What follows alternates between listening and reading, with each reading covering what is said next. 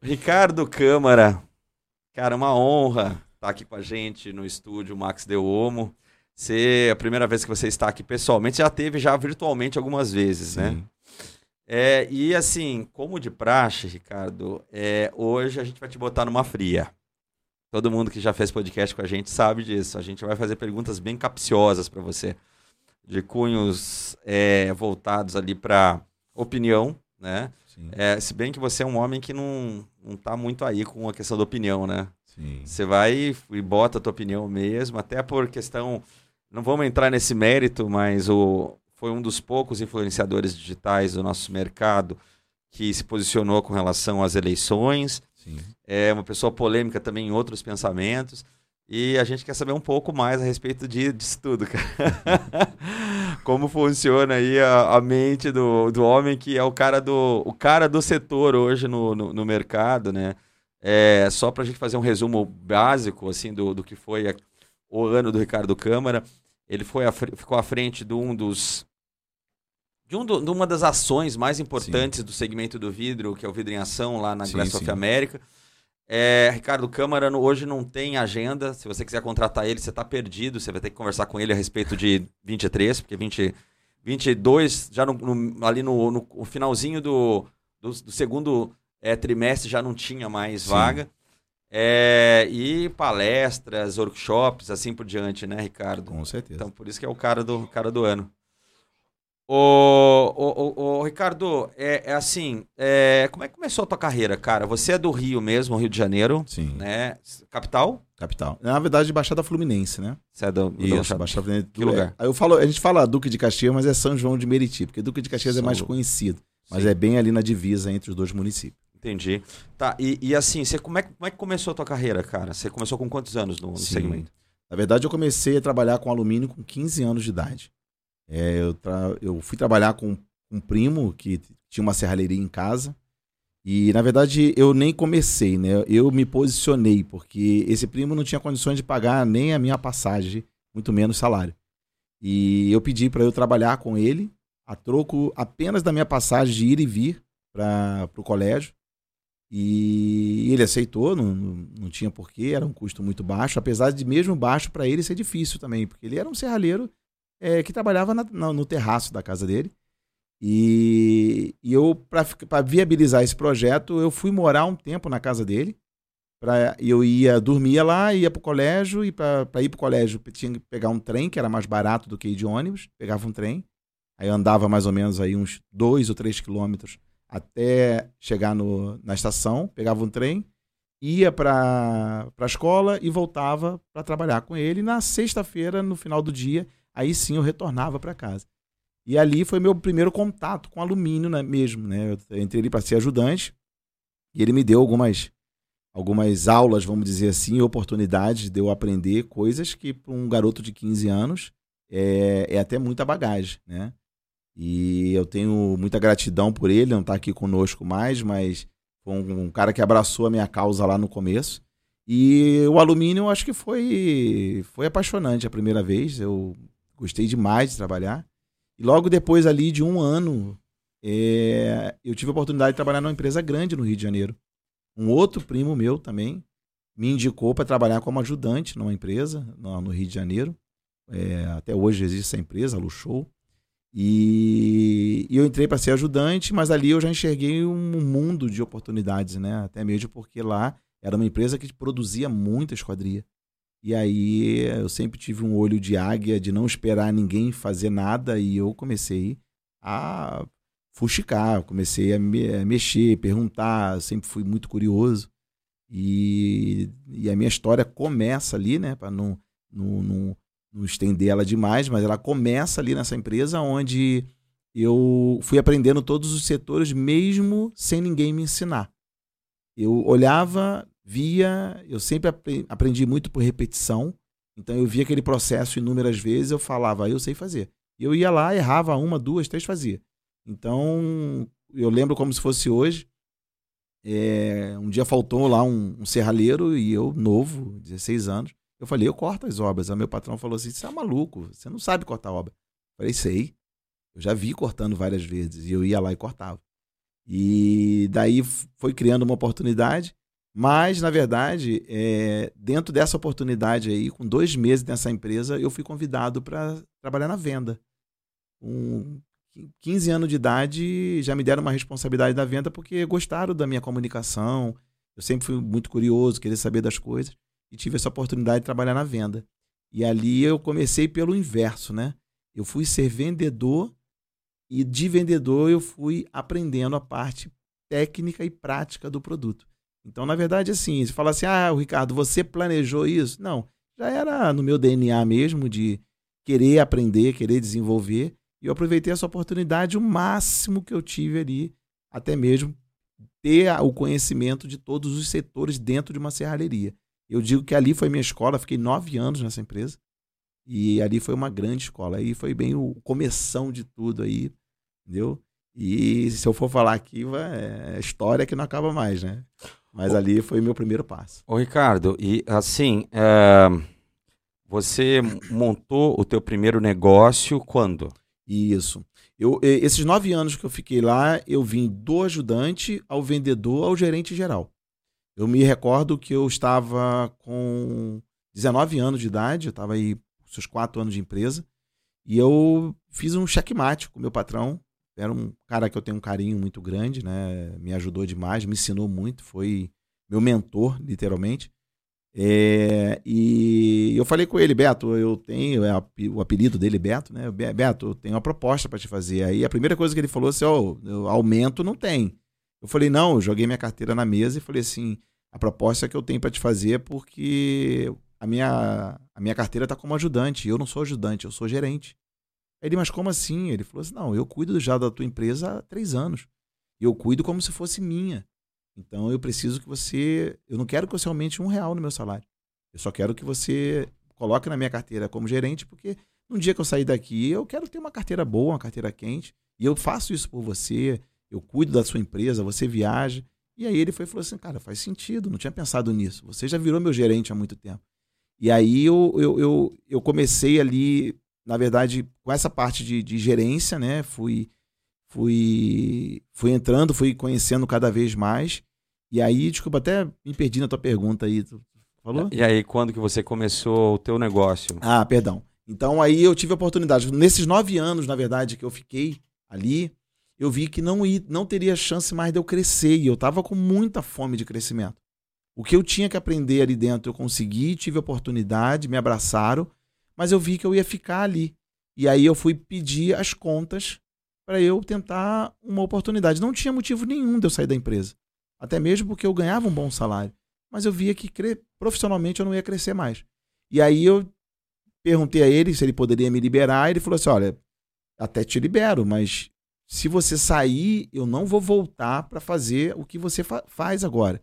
Porque ele já estava com outros grandes projetos, grandes negócios. E aí ele me fez uma proposta. Ele falou assim: vamos fazer o seguinte: realmente você não vai crescer mais aqui. É, era outubro, mais ou menos. Ele falou assim: ó, eu vou te liberar, mas não vou te liberar agora, vou te liberar em dezembro, pode ser? Eu falei: não, eu fico o tempo que você precisar. Eu só quero ser muito honesto com você, porque eu quero tentar montar um negócio próprio. Eu, eu acho que eu tenho potencial para isso. Ele falou: fica até dezembro comigo. E como você já tem oportunidade de, de trabalhar sozinho, ganhar mais do que você está aqui, eu vou dobrar o teu salário para você ficar comigo até dezembro. E depois eu falo por quê. Aí eu falei assim, aí eu pensei, né? Dobrando o salário, eu fico mais dois anos aqui, né? Brincando, né? E aí, ele, de fato, ele fez isso. Ele dobrou meu salário, literalmente. E quando chegou um mês depois, ele me chamou no escritório dele e falou assim: ó, com a tua saída, nós vamos fechar esse setor da empresa. A empresa não fechou, ela existe até hoje. Mas esse setor de esquadria nós vamos fechar. E que eu tenho outros interesses. E vamos fazer o seguinte: você, nesse momento, tô, tô te liberando hoje e amanhã, você vai cuidar de correr atrás de um galpão. Quando chegar em dezembro, você, na verdade, vai montar a sua empresa. E eu vou te vender a empresa. Eu vou te vender máquina, ferramenta, você vê os, os colaboradores que você quer levar. E ali a ficha caiu, caiu pesada, né? Porque eu não estava pensando uma proporção dessa. E, e, e certamente nem preparado para toda essa estrutura. Mas Saí dali, fui buscar o galpão, fui meter a cara. E aí, 2003, literalmente, foi a, foi a transição aonde eu saí, comprei tudo dele, mesmo não tendo um centavo, Ele me fez uma proposta lá é, indecente, ó, leva o que você quiser, nós vamos fazer uma conta e você vai me pagando como você puder. Eu falei, é, é a chance de ouro. O que, que eu tenho a perder com isso, né?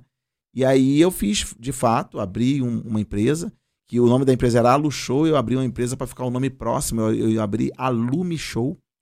E bem próximo ali, levei toda a carteira de cliente, assim como ele tinha me permitido. E daí, em 2003, começou a minha aventura de trabalhar por conta própria, e montar empresa, e ter funcionário, é, sair da água o vinho, né? E nem totalmente preparado. Tecnicamente, sim. Mas se a gente for falar na parte de gestão, isso, nossa, aí é, foi eu tive que aprender ali na marra. Mas 2003 foi a virada de chave onde eu abri meu primeiro negócio. Ô, Ricardo, e aí você abriu o teu negócio. E como é que foi esse, esse início? É, você prestava serviço, então, somente para esta empresa que, que era o antigo, do, antigo patrão teu, né? Antigo, a empresa antiga tua. E, ou você já abriu já ali para atender todo mundo? Não, não, eu abri para atender o público mesmo. É... Na verdade, a gente foi trabalhar direto vendendo esquadria. E eu não prestei serviço para ele, ele fechou mesmo a unidade dele. É, você passou a prestar serviço para o teu ex-patrão, mas também atendia o mercado em geral? Na verdade, eu já iniciei é, atendendo o mercado em geral, porque ele literalmente saiu do mercado, não interessava ele mais esse mercado, então como ele me vendeu a empresa, ele passou para mim também toda a carteira de cliente que eu já atendia, já eram, vamos dizer assim, meus clientes. Então eu dei continuidade a esse trabalho. E aí eu toquei o trabalho lá direto com o cliente, o cliente já me conhecia, já era parceiro. Então né, nessa transição não tive muita dificuldade. Talvez o maior desafio foi administrar a empresa, né? Talvez esse não seria o, o que eu estava preparado ali, mas partiu daí. Eu já comecei no mercado já trabalhando. Tanto é que a gente já virou ano com obra, né? A gente já tinha vendido a obra eu assumi, dei continuidade a tudo isso e fui tocando ali, trabalhando com obra, todos os desafios que quem é dono de uma serralheria e vidraçaria sabe que vão encontrar ou sempre vai ter ali no meio do caminho aquele contratempo. Então, um serralheiro normal, como todos são em todos os desafios, vamos dizer assim. O, Ricardo, e assim, é, no o, o, esse período, ele foi levou quanto tempo para você é, trabalhar ele até desenvolver essa questão de dar aulas? Ótimo. Na verdade, ele ele custou muito caro também, porque o fato de eu não ter um aquele preparo de gestão, eu fiquei com essa empresa três anos eu cheguei a um ponto. Eu não digo que a minha empresa faliu, porque eu sempre olhei para ela e mudei o rumo antes da coisa ficar ruim. Então, três anos eu tive que fechar a empresa e ver o que eu ia fazer. Porque eu estava atuando errado, eu estava fazendo uma gestão errada, eu estava com técnica, parte técnica muito boa, produto muito bom, cliente muito bom, mas não estava sabendo ganhar dinheiro. Então eu parei ali, diminuí a estrutura, enxuguei, recomecei de novo.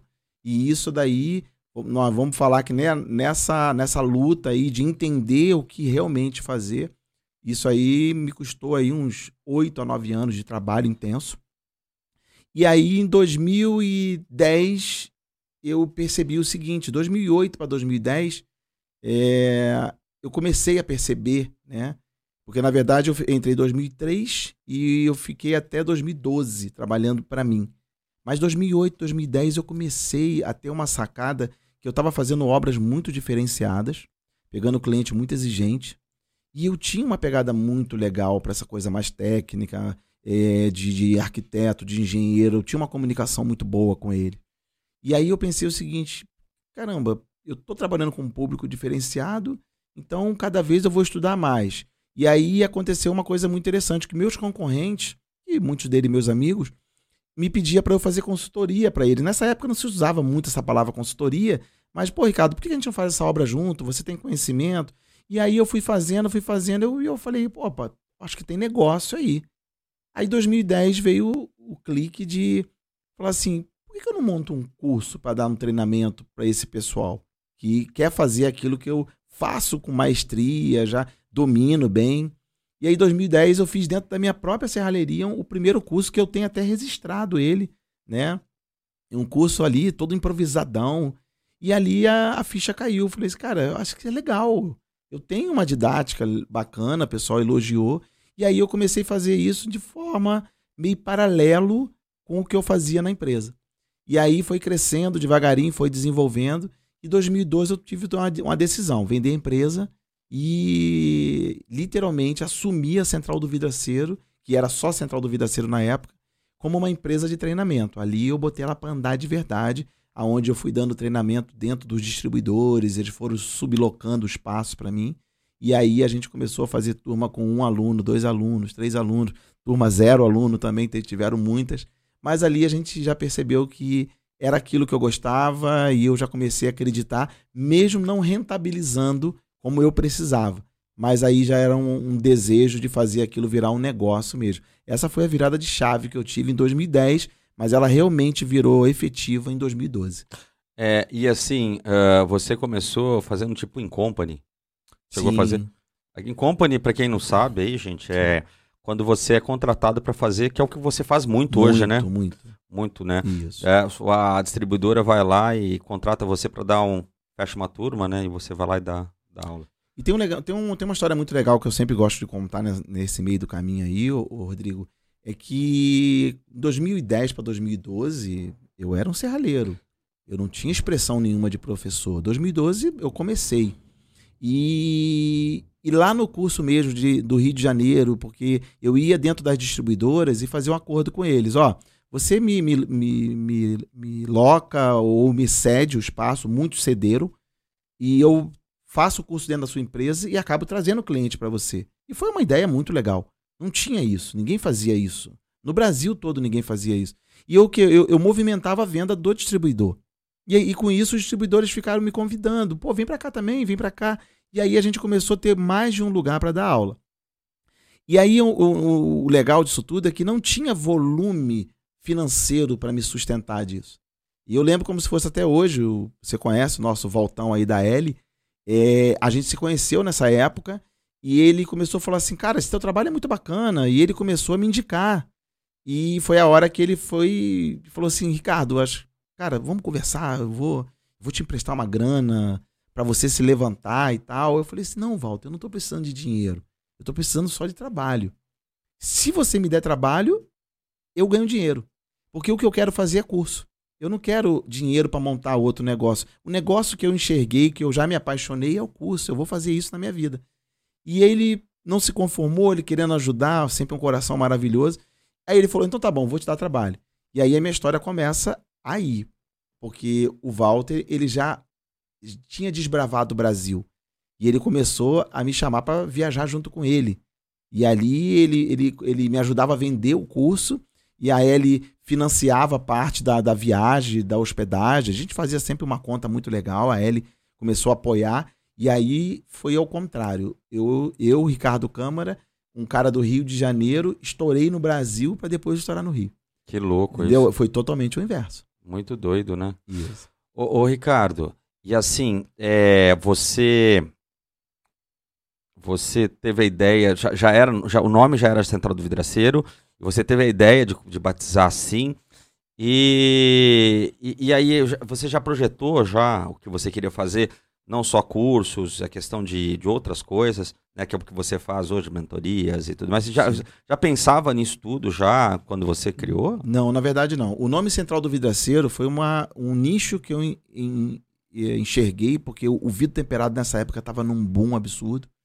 Na época do o pessoal estava importando o vidro igual Muito, muito, um volume muito alto. Mas a minha raiz, a minha essência é alumínio. Eu tenho 30 anos de alumínio e 20 de vidro. Só que como eu, eu sempre, para quem é instalador, os dois, o vidro é muito mais fácil de, de instalar. E aí eu falei assim, ó, já tem um, pô, uma escola grande fazendo um trabalho de, de alumínio, já tem gente fazendo alumínio. Cara, ninguém tá fazendo vidro diretamente. Já tinha escola até fazendo vidro. Eu falei, vou entrar no vidro. Né? E, e, aí também é um negócio muito interessante que aconteceu, porque eu tinha dois eu tive dois momentos ali. Me, acovo, me acovardar de falar, ó, oh, já tem um gigante fazendo isso, e eu sou muito pequeno para fazer. Gigante que você diz, pessoal de São Paulo. São Paulo, é, Sim. a escola do vidraceiro, que o Saraiva, gente muito boa, eu gosto muito dele. Já era um gigante. E eu falei assim, me acovardar e falar assim, ou eu simplesmente é, não fazer isso e tal. Eu falei, cara, eu acho que vou fazer. E o que, que eu pensei a princípio? Isso já é da minha essência, Rodrigo. Eu, eu, eu, eu tenho uma palavra que eu uso muito que é potencializar. A gente estava no evento agora, eu falo muito isso. Eu falei, cara, eu vou potencializar o que está no mercado. Eu, eu nunca gostei de copiar. Então, eu criei a Central do Vidaceiro pela oportunidade, mas eu sabia que em algum momento o alumínio ia entrar nesse, nesse portfólio. Mas aí eu vou falar com toda seriedade. Eu montei a Central do Vidaceiro para ser uma escola de treinamento ali, presencial, seja em company, mas é, ao nível que a gente chegou hoje de consultorias, de mentorias, é, a gente vê que isso é foi um trabalho que as pessoas foram gostando e acreditando e a gente evoluindo. Então, assim, a, o nosso projeto ele cresceu talvez 10 vezes mais do que, gente, do que eu sonhei, na verdade. Tá, ô, ô Ricardo, e, e assim, é, consolidou lá a escola tal, com dificuldades, com gente apoiando, gente não apoiando. Sim. E, e aí, uh, depois disso, você passou a realmente a fazer isso que eu acabei de falar, que é mentorias e coaching, né? Sim. E tudo mais. E, e aí, quando que surgiu essa questão do vidro em ação? Tá? É, dando um pulo sim. já lá para o Vidriação. Sim, claro. sim. Vidriação, gente, é um, é, um, é um evento paralelo que acontece na Glass of America, né? A Glass, ela tem esse evento que, na verdade, esse evento ele foi é, totalmente desenhado e criado pelo Gabriel Batista e esse ano foi assumido por, pela Central do Vidraceiro por Isso. você. É, como é que foi esse pulo, assim? Como é que chegaram para vocês, o pessoal da Abra Vidro mesmo e da, da própria Glass, né, da Nuremberg chamou vocês para fazer É, na verdade, o que acontece? A gente teve esse, essa trilha aí de, de 2012, né? É, é, e a gente foi realmente dar um boom no mercado. O mercado foi realmente enxergar a gente em 2014. E aí a gente estourou mesmo em 2016. 2016 o Brasil comprou a nossa ideia. A gente já começou a viajar demais. Eu comecei a viajar demais. E tivemos a oportunidade de 2018 montar a nossa própria escola, que isso foi pra gente um sonho muito grande, que é no Rio de Janeiro. E, e a gente já tínhamos já um contato com, com a Abravido já de muito tempo, fazia algumas matérias para eles, é, já tinha o contato com o Silvio, com a, com a, com a Vera. E esse ano a Vera me ligou e o Silvio marcando uma reunião me fazendo um convite para como eles falam, né, comandar o Vida em Ação, né? E, e, eu vi ali uma oportunidade gigante, né? Porque eu nunca corri, eu nunca tive aquele medo de será que vai dar certo, será que não vai? Eu encaro. E ali o Vida em Ação, você sabe disso, que é um, é um showman e você tá tudo na sua mão. Ou você acerta ou você erra feio. E eu, eu não tenho medo, eu vou para cima. E quando ela falou é assim, me assustou só o primeiro momento, porque ela falou são quatro palestras por dia. E eu tenho uma, uma, uma atividade dentro da feira muito grande com os parceiros e patrocinadores. Mas eu falei, cara, vou apostar nisso aí e nós vamos fazer. Então nós fizemos 16, na verdade, eventos ao vivo e com um extra que foi com a ida do jogador Edmilson lá. E foram 17 eventos em quatro dias, né? E eu vou falar para você que foi uma baita de uma escola. Foi muito legal, foi um sucesso, consideramos um sucesso muito grande. Todo dia a gente evoluiu um pouco mais e chegou no último dia, ficou com aquele ar de, poxa, quero, queria mais uma sessão ali do Vida em Ação. Mas o Vida em Ação acho que foi um presente e também eu acho que foi um reconhecimento do trabalho que eu vim fazendo. Como você comentou, é, eu sempre fui um profissional muito sério, eu sempre fui um cara que nunca fui de estar de, de tá em críticas, em, em, problemas. Eu sempre fui um cara muito centrado no que eu faço. E o Vidriação, né, a Abra Vidro me escolheu, assim como escolheu o Gabriel também, que é um outro gigante também, que faz um trabalho magnífico.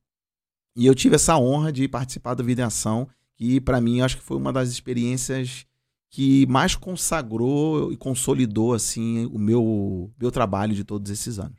O Ricardo, e assim, é, hoje a Central do Vidraceiro ela tem lá a sede própria dela, né? Em, em um, em que lugar? É Duque de Caxias, Duque Rio de, de Janeiro. Caxias. Só eu falei, eu sei. Foi uma pergunta retórica, tá, gente? É só para você que está me assistindo. E, e, tem gente do Brasil inteiro indo para fazer treinamento Sim. lá, né? E, e, e, fora as, as viagens que você faz atendendo, fazendo treinamentos aí pelo Brasil todo através de, de empresas que te contratam antes de você viajar e até empresas locais que te contratam também. Sim, sim. Tá. Desculpa, pô. Pode, pode falar, pelo amor Na, de Deus. na verdade, é, a Central do Vidaceiro, ela ficou uma escola com vida própria. Eu viajo e tem, continua tendo curso lá. Eu tenho mais um instrutor, que é o Oséias, ele ministra também os cursos lá. E, além disso, ela tem lá dentro outros negócios. Né? A, gente, a gente criou, na verdade, é, um grupo de empresas Central do Vidaceiro, tem a parte de revenda de componentes lá dentro, que é um, é um ser vivo dentro da escola, que tem movimento de vidaceiros e serralheiros indo lá toda semana, todo dia. E daí a gente criou mais um- um- uma, uma unidade nossa, que é a Central das Esquadrias, que é uma outra empresa que a gente fabrica esquadrias para os nossos alunos, né? A gente potencializa Vamos, vamos tentar eles. explicar isso daí, porque já, já perguntaram. Sim. É bom que agora eu tô com o pai da criança aqui. Isso. Ah, eu, eu, eu entendo bem mesmo, porque antes de você consolidar o negócio, você já falou para mim que ia fazer, né? Sim, É, eu sou um vidraceiro, só que Isso. eu, eu, eu não quero ter uma serralheria montada dentro da minha vidraçaria. sim, sim. Eu uso a central do, do- do- a, a central das esquadrias para fazer a, a minha esquadrinha. Eu só pego lá é, é, largura versus altura e passo o projeto para vocês, vocês fazem. Exatamente. É, qual foi a ideia disso, Rodrigo? A E, gente... tem, tem custo legal para quem, quem é cliente da central das esquadrias? Isso, bom você falar isso, vou te responder isso também. Na verdade, assim, o que a gente entendeu na. Qual foi a, a minha jogada comercial? A gente criou o curso e entendeu que o cliente, o aluno, né, Aham. precisava de ferramenta. Então, dentro da escola tem venda de ferramenta. Aí a gente, ele comprou a ferramenta com a gente, ele, a gente viu que ele precisava de mais treinamento. A gente tem mais treinamento. A gente tem um- um- uma frase que a gente usa que é o venda mais para o mesmo.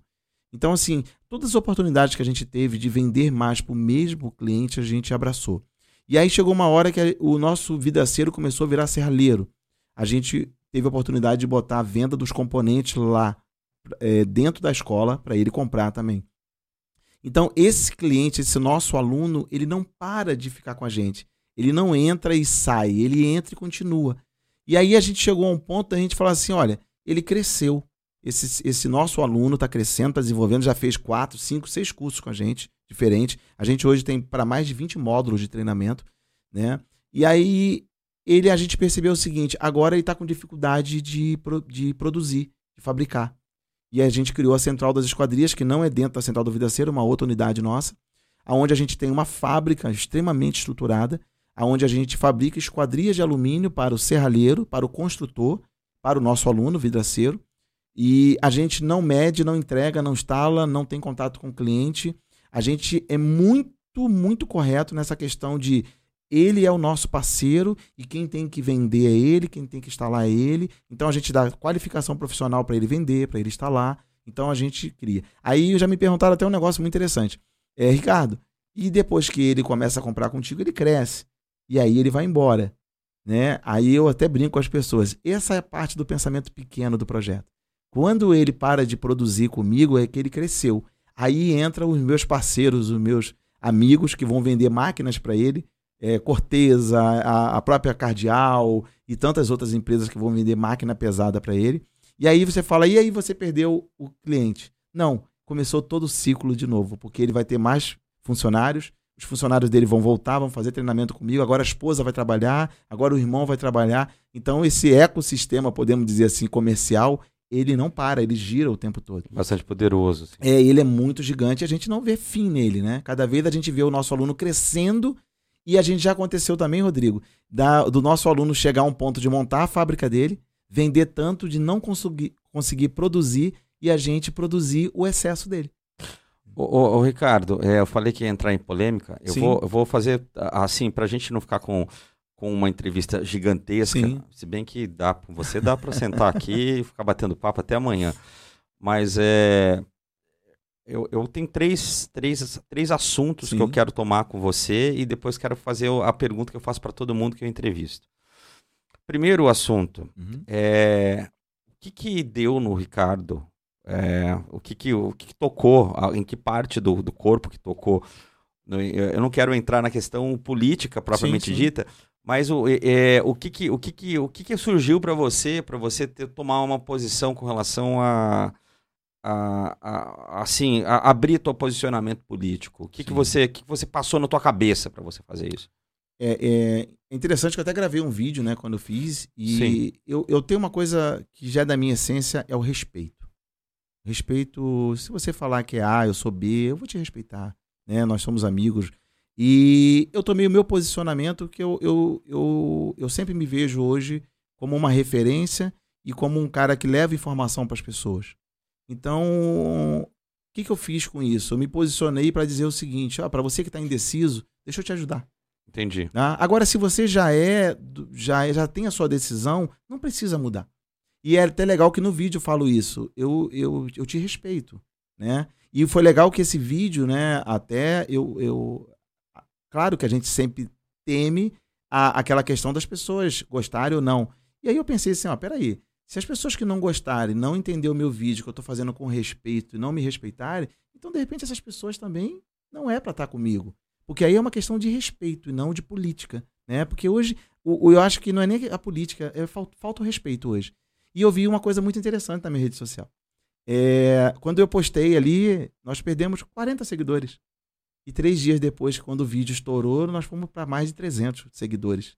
Você ganhou 300 Eu ganhei. Seguidores. Aí a, a ideia também não é ganhar seguidor ou perder. Eu entendi o seguinte: será que esse, essa pessoa que seguiu também é um direito dela? né, não gostar do meu posicionamento, apesar do meu posicionamento ter sido muito respeitoso, como eu sempre sou. E toda vez que a pessoa atacava, falava alguma coisa, eu tinha uma frase pronta: respeito sua opinião. E quando você faz isso, você desarma qualquer pessoa. Interessante. E aí eu percebi o quanto que as pessoas que me seguiam estavam esperando que eu fizesse isso, gostaram, né?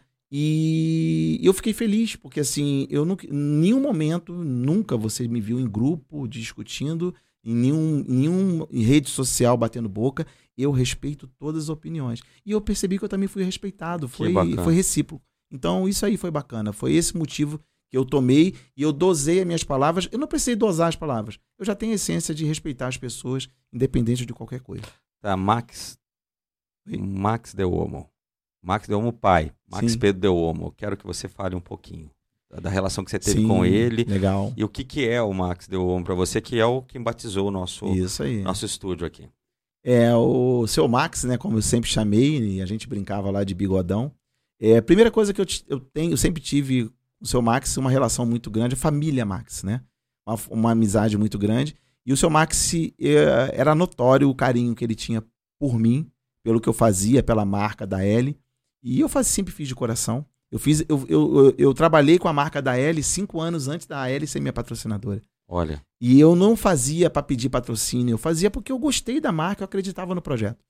E, e, ele tinha muito disso, ele me chamava de Ricardinho, né? Ricardinho, você, você é um dos nossos, você veste a nossa camisa, você é nosso amigo, nosso parceiro. E ali criou uma relação de, de, de, de e filho, que eu sempre respeitei muito e sempre aprendi muito com ele, que a história de vida dele é emocionante demais quando a gente olhava para a história de vida dele, a gente falava: "Nossa, nossa vida é maravilhosa", né? Um homem que ressurgiu várias vezes de, de problemas e, e a família toda abraçou, né? Quando a gente começou realmente chegar mais próximo, hoje a gente tem não só é uma empresa que é a nossa patrocinadora, nós somos amigos pessoais, né, de, dos filhos, de, da toda a família. E não só isso, eu tenho a honra e o prazer de dizer que boa parte dos produtos que a L tem na parte de alumínio, tem o meu dedo ali de poder ajudar, contribuir. Tem gente que até fala o seguinte: Ô oh, Ricardo, você é, ajuda a L a, a, projetar e a L não te paga royalties. Aí eu falo: vocês não sabem o que é o poder de uma parceria. Ali uma parceria vale muito mais do que dinheiro. Então a gente faz isso porque quando a L cresce, eu cresço e a gente se ajuda. Então, assim, o seu Max é, é um, foi, foi uma honra poder conhecer, estar com ele. E eu tive essa honra, Deus me presenteou. Né? Hoje eu ainda tenho a honra de estar com a família.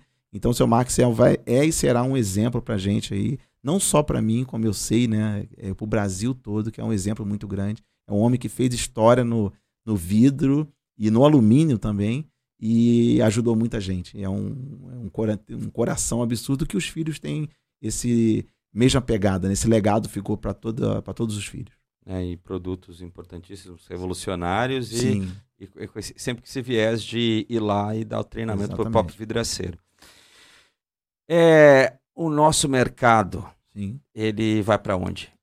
o mercado tanto das serralherias quanto da vidraçaria. Eu Ah. junto tudo numa coisa só, Sim. mesmo porque cada vez você, Gabriel Batista, Pedro Pina, uma série de professores, vocês estão fazendo o, o mercado se tornar uma coisa só, né? Isso aí. Transformando o pessoal em instalador de fachada e serralheiro.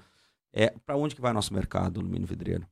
Ó, o Rodrigo, tá muito notório que o vidro ele ele foi o inverso agora, ele caiu muito e o mercado já está há uns cinco anos tendendo para o alumínio e a gente observa pelos nossos números de cursos de vidro hoje é absolutamente baixíssimo. A gente tinha uma turma de 15 alunos mês, hoje a gente tem uma turma de 6. A gente tinha uma turma de isso falando de vidro. A gente tinha de alumínio é, 5 meses, hoje a gente tem 15. Então, assim, Inverteu, inverteu completamente, que parece que trocou seis por meia dúzia, literalmente. E eu, em todos os meus assuntos, nos meus vídeos, em todas as minhas conversas, eu puxo o vidraceiro para a serralheria. Porque ele vai continuar vendendo o vidro dele, não vai mudar nada, o ganho dele. Só que a serralheria tem o- esse potencial de, de ter produtos mais inovadores, produtos que estão crescendo, produtos certificados. A gente fala muito em norma técnica. Então, a gente vê a migração que está tendo no Brasil toda. E, e toda hora que eu posso, eu falo pro vidraceiro, sobe pro vidro, eu sobe pro alumínio, vem, começa, começa no raso, depois vem subindo o alto padrão. A gente tem aí uma, um, um número absurdo de alunos nossos hoje que estão ganhando muito trabalhando com esquadrias de alumínio. Então eu digo o seguinte: o vidro vai deixar de existir? Nunca vai deixar de existir, mas a gente pode botar uma roupa nova nele né, e, uma, e potencializar esse trabalho. E é isso que está acontecendo. E hoje, 90% dos meus treinamentos a nível Brasil é alumínio. Olha, 90%. Muito, o número é muito gigante. Tá, é, agora vamos para a pergunta extra e depois para a última pergunta, que é o que eu faço para todo mundo. É, nós tivemos a FESCO, Sim. que é uma prova do que você acabou de falar Isso. aí, né? 40, ele- a- a- pelo menos a, a organização fala em 48 mil pessoas tendo visitado, visitado lá, e, e eu- se não é esse número, é um número muito próximo, porque foi absurdo Foi. mesmo. É, nós nunca tivemos uma feira assim desse tamanho, nem as FESCOs anteriores mesmo, nunca, nunca passaram de 20 mil, né? Dobrar, mais do que dobrar, é uma coisa bastante. É, por que, que o vidraceiro serralheiro de- tem que estar na Expo Vidral e na SAI Vetro ano que vem, nas duas Sim. feiras do ano que vem? Por que, que você acha? É, Rodrigo, eu, outra coisa que eu comento muito é o serralheiro e o vidraceiro ele precisa se organizar e estar participando de feiras, principalmente as feiras pequenas, que ele tem mais tempo de olhar, talvez o custo dele não seja tão alto de ficar tanto tempo. Expo Vidral mostrou isso aí em meio a uma pandemia, foi uma feira que acreditou e, e o público estava lá e deu um resultado muito grande e no próximo ano a gente já está com outra edição. É, a saia, porque a saia ela, ela, ela é uma feira pequena, ele consegue ver, ele consegue ir um dia, né? Mas eu digo o seguinte, independente de ser a pequena ou a grande, ele tem que estar nesse evento, porque eu sempre falei o seguinte: a feira é uma vitrine.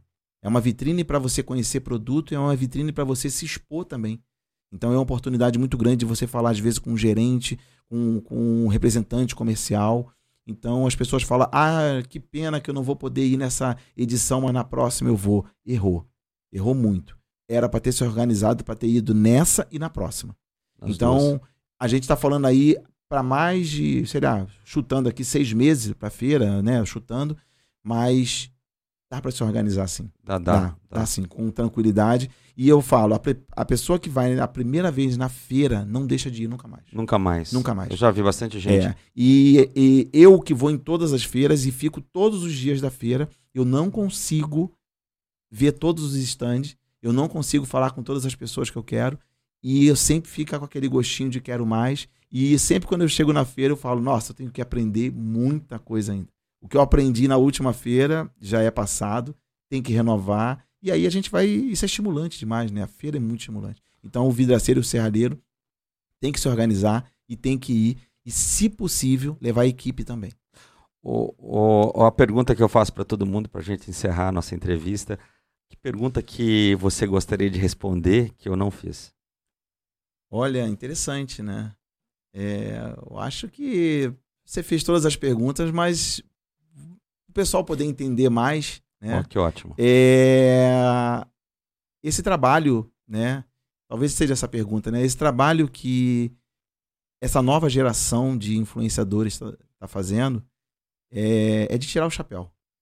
Né? Eu, eu vejo aí Daniel Estrela, o Gabriel, o Cirilo, tantos outros aí. Tem a meninada que está chegando então, aí. Que Rodrigo brinco. Pena, Osvaldo.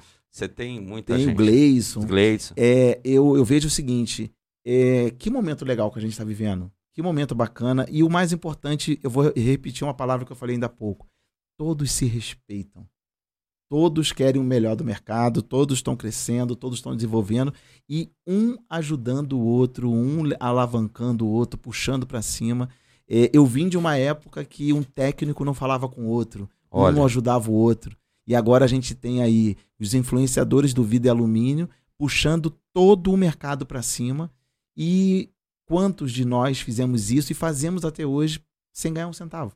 Olha. Fazemos pelo amor à profissão então, para quem está assistindo, é, segue, segue a gente, segue nosso canal, lá dá um apoio, divulga, porque o que a gente quer no fundo mesmo, Rodrigo, é levar informação de qualidade, assim como o teu trabalho faz muito bem isso, de qualidade para o nosso setor. Eu acho que isso é uma obrigação, é, um, é uma coisa que eu bato na tecla, eu tenho cuidado na hora de falar qualquer tipo de apresentar um produto, de falar de um problema, porque eu acho que a informação séria, verdadeira, tem que vir à tona e, todo mundo está crescendo. A gente, uma coisa para fechar esse assunto, o, quando, tu quer ver a maior realização minha na feira quando eu encontro um aluno e ele chega e fala assim, ó, Ricardo, essa aqui é minha família e por causa daquele curso que eu fiz contigo, toda a minha família hoje trabalha comigo e a gente sobrevive do vidro do alumínio. Cara, isso aí paga qualquer podcast que a gente fica duas, três horas isso. e aquelas viagens incansáveis. Eu tô há 15 dias sem, sem ir para casa. Olha. Né? Eu tô indo para casa amanhã. Então isso paga porque assim é a nossa missão e a gente vai trabalhar cada dia mais para isso e a gente ama o que faz. Eu acho que poderia fechar dessa maneira. Pessoal, obrigado por ter assistido essa entrevista que nós fizemos aqui com o Ricardo Câmara. Lembrando que essa entrevista também está no Spotify e em todas as outras plataformas. Ricardo, muito obrigado. Eu que agradeço mais uma vez aí. Pode contar comigo sempre. É isso aí. Vamos lá.